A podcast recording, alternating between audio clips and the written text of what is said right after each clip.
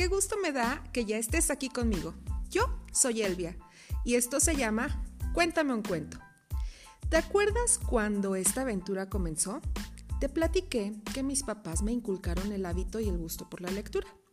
Bueno, pues ya has comprobado que leer es algo casi mágico, porque usando tu imaginación me has permitido llevarte a lugares lejanos en los que has conocido personajes muy singulares cuando estás escuchando el cuento. La aventura de hoy es de un personaje muy famoso. Se llama Don Quijote de la Mancha. Tal vez ya has escuchado hablar de él.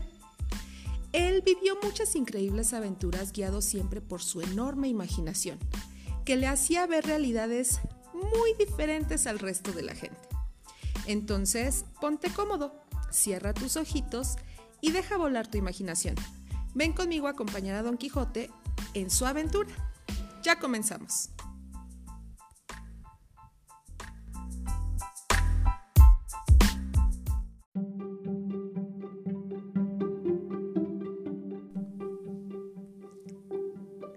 Don Quijote y los Molinos. Adaptación escrita por Estefanía Esteban. Resulta que Don Quijote, estando de reposo en su casa tras sus primeras aventuras y tras la quema de todos sus libros, pensó en preparar una nueva salida.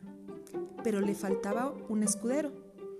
Y se acordó de un buen hombre, quien era labrador de oficio y vivía cerca de allí.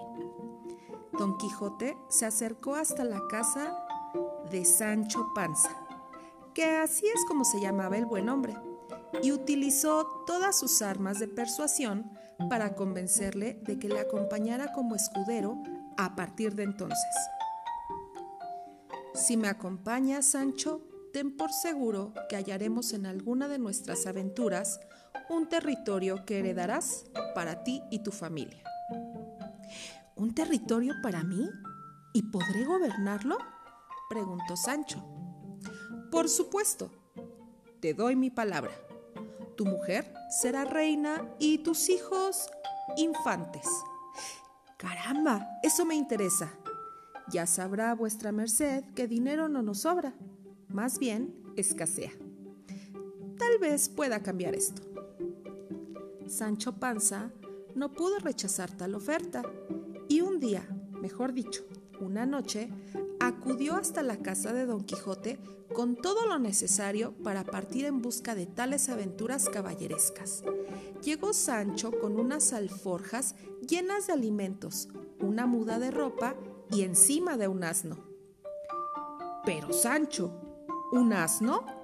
No recuerdo ningún relato caballeresco en donde el escudero vaya en asno dijo pensativo don Quijote. Precisamente por ser yo el primero, seré recordado en todo el mundo, respondió resuelto Sancho Panza. Es cierto, amigo. Venga pues, podrás acompañarme en tu asno y ya encontraremos algún rocín que lo sustituya tras alguna pelea. Y diciendo esto, y sin despedirse de nadie, caballero y escudero se pusieron en marcha y anduvieron durante toda la noche para que nadie pudiera encontrarles ya al amanecer. Durante un tiempo estuvieron hablando Don Quijote y Sancho acerca de ciertas normas entre los caballeros andantes. Por ejemplo, Don Quijote advirtió a Sancho de que no debía defenderle si se batía en duelo con algún caballero Sancho, hasta que no seas armado caballero, no puedes luchar con ninguno. Señor, usted verá que yo no me meteré en otras peleas que no me incumban. Pero si alguien me ataca, deberé defenderme por mi vida, ¿eh? Claro, Sancho. Eso, por supuesto. De lo contrario, no se preocupe, que no me meteré en donde no me llaman y hablando y hablando, de pronto llegaron a una zona repleta de molinos de viento. Eran tan grandes y tan blancos que podían verse con claridad en la lejanía. Pero don Quijote, al verlos, frunció el ceño y gritó, Ah, Sancho, ¿ves lo mismo que yo? Sí, señor, los veo. respondió Sancho sin saber muy bien qué quería decir su señor. Oh, malditos, ¿no mueven sus enormes brazos desafiándome? ¿Quién es, señor? preguntó entonces Sancho Panza un tanto contrariado. Pues ¿quiénes van a ser, Sancho? Los gigantes. Al menos hay cuarenta y son enormes. ¿Te has fijado en los brazos tan largos que tienen?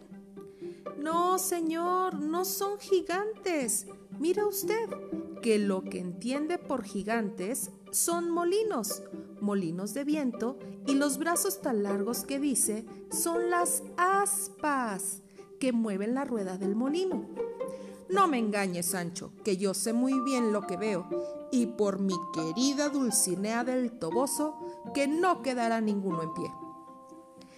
Y diciendo esto, don Quijote apretó el estribo contra Rocinante y salió a toda velocidad hacia uno de los molinos, lanza en mano, dispuesto a atacarlo de lleno. Señor, don Quijote, gritaba desesperado Sancho Panza, que no son gigantes, que son molinos. Pero don Quijote no escuchaba nada, cegado por su ansia de batalla, y ya cerca de los molinos, que movían sus aspas muy rápido, una de ellas se enganchó con la lanza, la hizo añicos y arrastró al caballero y al caballo Rocinante por los aires. Don Quijote cayó rodando lejos del molino y Sancho Panza acudió rápido a socorrerlo. ¡Eh! Menudo golpe que se ha dado, dijo el escudero, intentando incorporar a su señor, pero no se queja. Sancho, los caballeros no nos quejamos, aguantamos el dolor siempre. Pues yo, si no le importa, como no soy caballero, sino escudero, si me duele, me quejaré. Vaya que sí. Y don Quijote pensó que tenía razón. Claro, Sancho, podrás quejarte lo que quieras cuando algo te duela.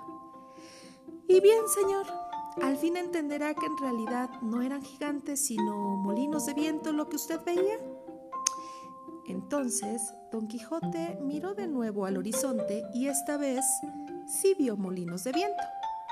Y dijo, Oh, esto es obra sin duda del malvado sabio Frestón, mi gran enemigo, que se llevó mis libros de caballería y ahora ha convertido los gigantes en molinos para que no pueda vencerlos. Maldito brujo. Y Sancho Panza no dijo nada.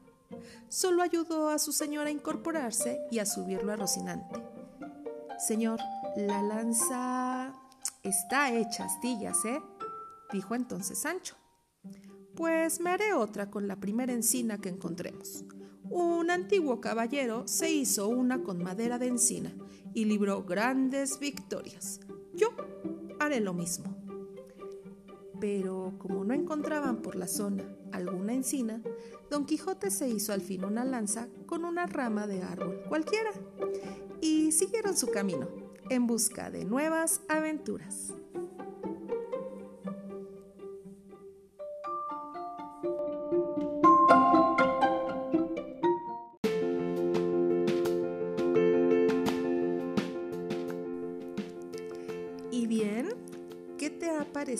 Esta primera aventura que te leo de Don Quijote? A mí, la verdad es que me ha encantado. Ahora veamos, ¿por qué debemos escuchar las advertencias de otros? A veces nuestros sentidos nos ciegan, nublan nuestra mente. Cuando deseamos algo mucho, no somos imparciales. Por eso debemos atender a lo que dicen aquellos que no están contaminados por tales emociones, porque su razonamiento es más claro. En este caso, en Don Quijote y los Molinos de Viento, Sancho advirtió a su señor de que aquello que él veía en realidad era un molino de viento. Sin embargo, Don Quijote no quiso escuchar las advertencias de su escudero. Se dejaba llevar por sus impulsos y sus emociones. Esto está bien hasta cierto punto, ya que aunque seamos emocionales, no debemos olvidar nunca el valor de la prudencia, que nos dice cuándo estamos en peligro y qué momento debemos dar la vuelta por nuestro bien. Al igual que en el mito de la caverna de Platón, que seguramente te leeré más adelante, Esta aventura de Don Quijote y los molinos de viento sirve para advertirnos de la cantidad de veces que pensamos de una forma o creemos algo que es mentira, que está distorsionado o transformado por culpa de nuestras emociones. Una cosa es lo que nos indican nuestros sentidos y otra muy distinta lo que es de verdad. Nuestros sentidos muchas veces nos engañan y crean una realidad diferente que además puede hacernos daño. En otra ocasión te daré más datos acerca de Don Quijote que son muy interesantes para que vayas comprendiendo y encontrando el gusto a sus aventuras. Te diré quién es el autor y te hablaré un poquito de la época en que sus hazañas fueron escritas. Porque ahora te voy a dar una super noticia. Este podcast lleva dos meses y gracias a ustedes que me escuchan y lo han compartido, Cuéntame un cuento ha llegado a las 622 reproducciones totales. Y esto me hace sentir súper feliz porque gracias a ustedes este número se ha logrado. Gracias por lo que ha sido, gracias por lo que es y gracias por lo que será. Y ahora vienen los saluditos para Elsie Mendoza en la Ciudad de México a mi muy querida Lulu Rosas Morán y su nieta Yelitza Alejandra en San Juan del Río Querétaro, a Cris Hernández Rosas en Angangueo, otra vez, eh, que me envió la foto de su muñeco de nieve que hizo la semana pasada con la ayuda de su mano. Y quería que todos los niños supieran que estaba muy feliz. Y a mi doctora de cabecera Valeria Hernández, que se encuentra en Ciudad de México.